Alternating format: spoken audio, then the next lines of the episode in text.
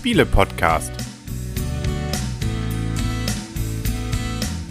www.spiele-podcast.de In Zusammenarbeit mit dem Magazin Gelegenheitsspieler.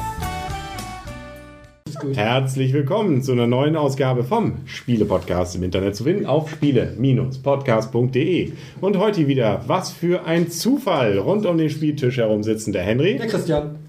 Hey, was war das denn? Das Blümchen. Die Michael. Das ist die neue 2013 Agro-Stimmung, die wir jetzt hier am Tisch haben. Nein, aber wir befinden uns, das ist vielleicht das, was den gerade den Fußballfan so ein bisschen an Rage bringt, in Italien. Zweimal haben sie uns auch. Ja, Jedes Mal. jedes Mal. Insbe an. an und in. Und insbesondere, weil das natürlich fußballtechnisch, äh, sagen wir mal so, zweimal schon das Ende in wichtigen Turnieren war. Aber wir befinden uns in einer Zeit ganz weit weg von davon. Da kannte man noch gar nicht Fußball, sondern da hat man noch Rohstoffe gesammelt und Gebäude gebaut. Wir befinden uns in den Palästen von Carrara, beziehungsweise wollen die errichten. Und äh, das Ganze in dem Spiel, das genau so heißt. Die Paläste von Carrara. Richtig. Und Ja. du hattest schon mal gesagt, von wem es ist. Sag's doch nochmal. Genau, wir machen das nämlich gerade nochmal, weil ich vergessen hatte, vorhin das Mikro anzumachen. Macht aber nichts. Ich erzähle es gern ein zweites Mal. Das ist nämlich von Wolfgang Kramer und Michael Kiesling. Und es ist ein Spiel für zwei bis vier Spiele ab zehn Jahren und Spieldauer laut Verpackung circa 60 Minuten. Richtig. So. Und erschienen im Hans im Glück Verlag. Es steht genauso auf der Packung. Gerade mit der Spielzeit, ihr habt es ja schon oft gespielt. Ja. Wir haben es gerade eben jetzt und wir haben es auch schon vor ein paar Wochen mal gespielt.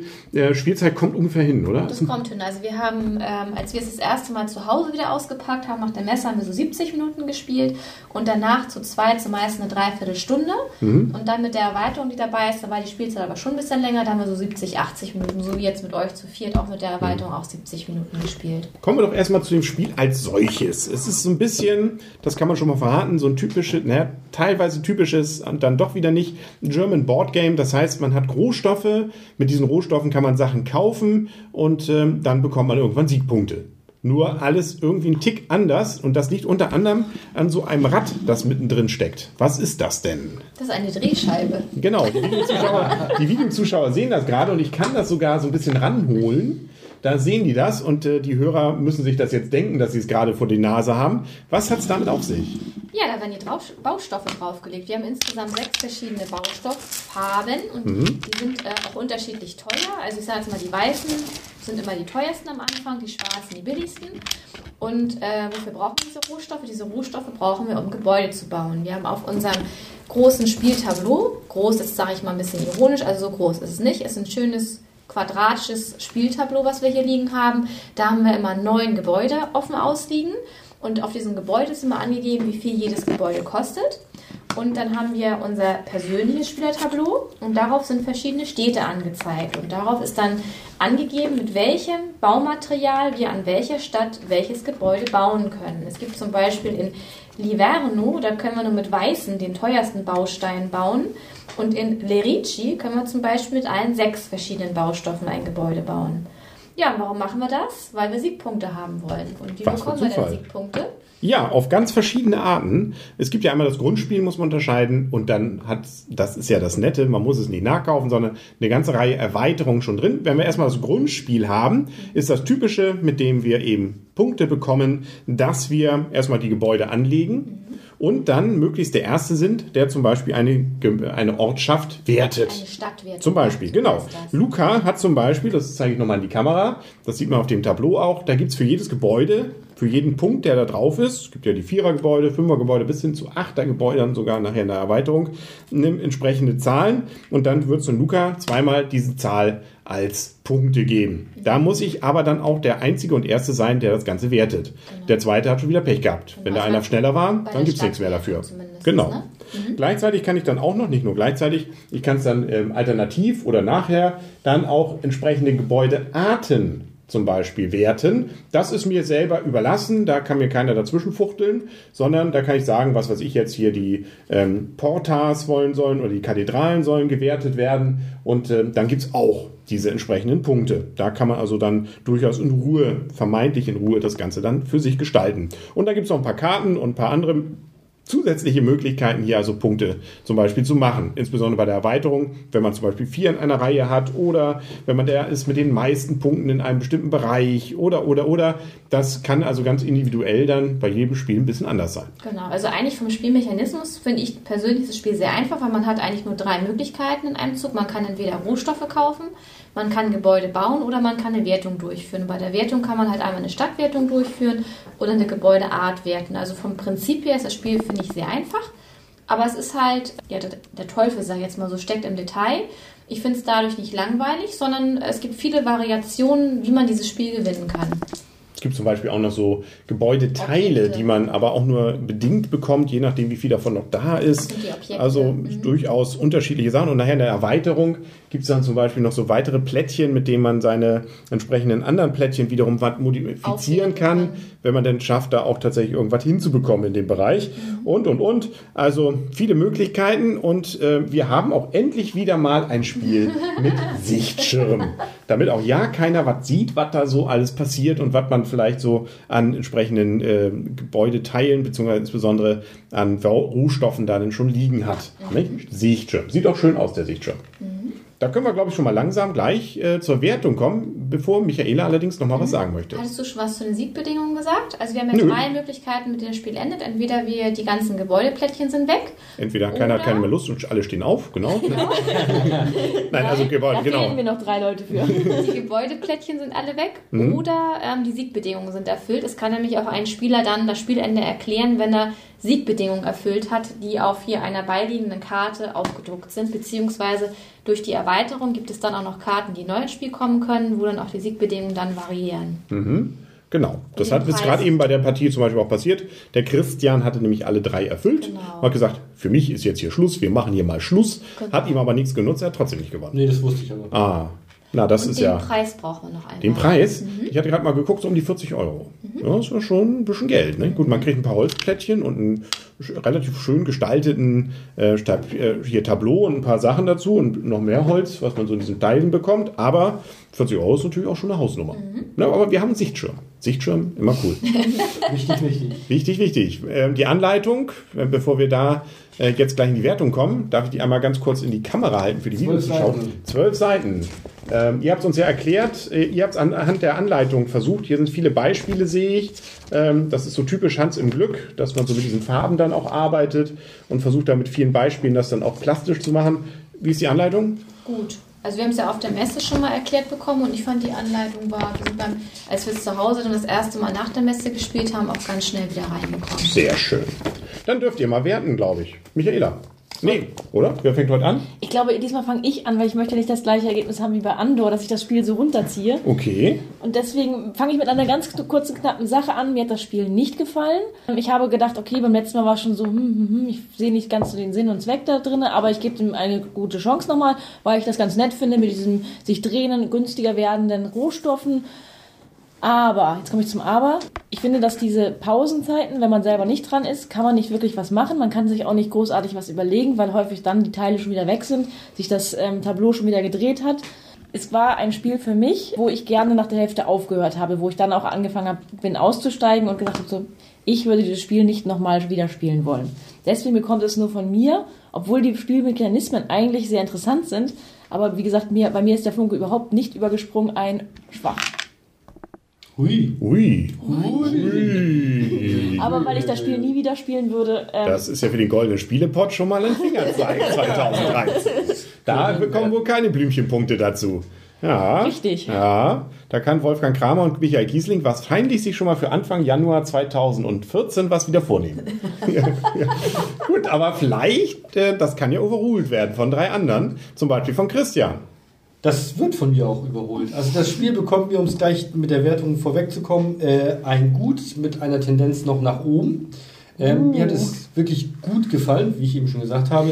Die Mechanismen machen Spaß. Auch dass schon bei dem Grundspieler solches die äh, Erweiterung in Anführungszeichen dabei ist, was gerade im Punkto Siegbedingungen das Spiel doch um einiges flexibler und variabler macht und dadurch auch entsprechend interessanter. Finde ich schon mal sehr gut, dass da gleich was dabei ist und es auch diese, dieses Rad mit den, mit den Rohstoffen als Effekt und auch als äh, schon nicht zu unterschätzende Teil des Gesamtspiels. Das hat mir extrem gut gefallen. Ich muss sagen, auch im Zweierspiel gefällt es mir besser als im Viererspiel, weil die ähm, Überbrückungsphasen, wo man eben, wo Blümchen recht hat, wenig bis gar nichts machen kann, wesentlich kürzer ist und man schon auch ein bisschen taktischer arbeiten kann, weil man weiß, man ist als nächster wieder dran und kann dann schon ein bisschen taktischer arbeiten, was man eben bei vier Leuten wenig bis gar nicht machen kann. Aber trotzdem insgesamt das Spiel von mir ein gut mit der Tendenz nach oben. Hm.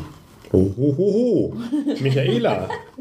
Ja, also mir hat das Spiel auch sehr gut gefallen. Mir hat das auf der Messe ja auch schon sehr gut gefallen. Deswegen haben wir es da ja auch gekauft. Ich finde, ähm, es ist ein einfach erlernbares Spiel, was sowohl Familien- als auch Gelegenheitsspieler tauglich ist. Die Mechanismen sind sehr leicht. Wie wir schon eingehend gesagt hatten, es gibt im Prinzip nur drei Aktionsmöglichkeiten pro Spieler.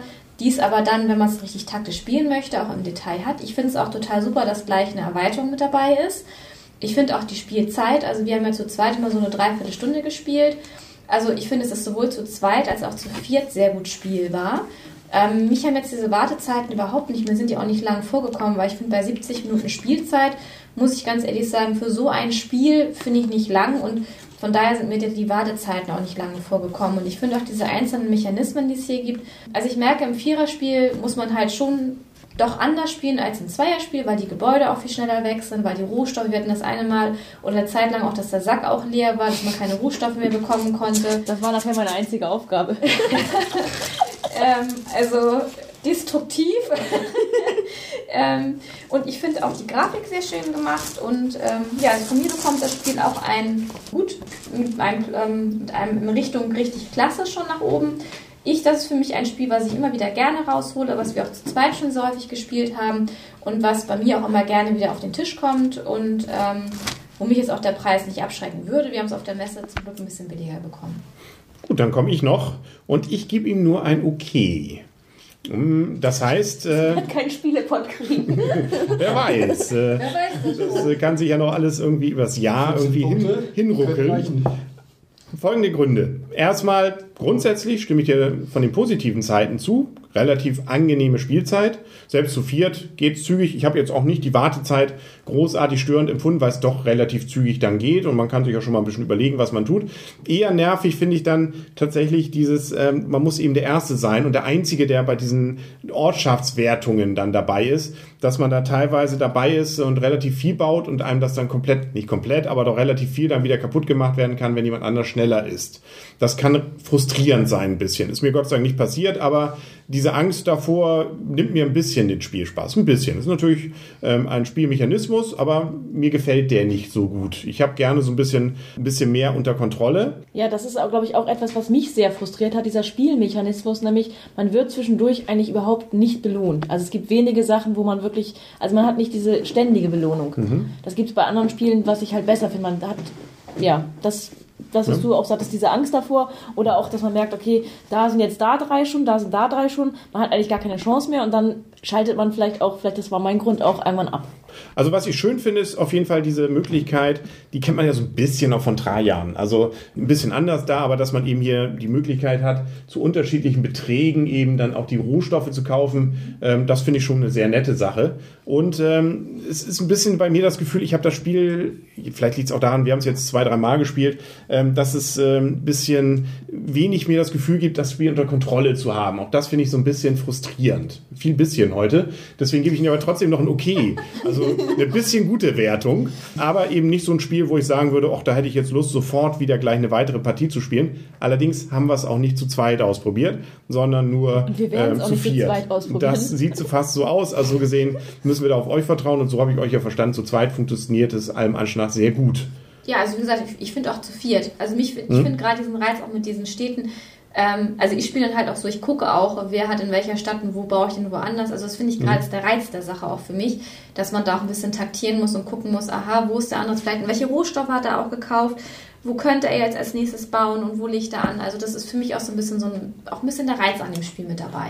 Also es sieht auf jeden Fall auch hübsch aus. Da will ich auch gar nichts gegen sagen. Und es ist natürlich eine tolle Sache, auch wenn der Preis, finde ich, trotzdem noch relativ hoch ist, na, sagen heutzutage normal ist, so, dass da richtig was an Erweiterung noch dabei ist. Und das sind ja nicht nur diese paar Kärtchen hier, sondern da sind ja eine ganze Menge Kärtchen. Ich weiß nicht, ob ihr die da gerade mal für die Kamera mal rausholen könnt, dass man das nochmal sieht. Also es sind ja auch so Erweiterungs kleine Kärtchen. Normalerweise, andere Spiele haben da, glaube ich, durchaus äh, eine ganze Menge, was sie sich dann da noch von bezahlen lassen würden. Also das ist auch ein Vorteil. Aber wie gesagt, von meiner Spielspaß-Seite ist es okay.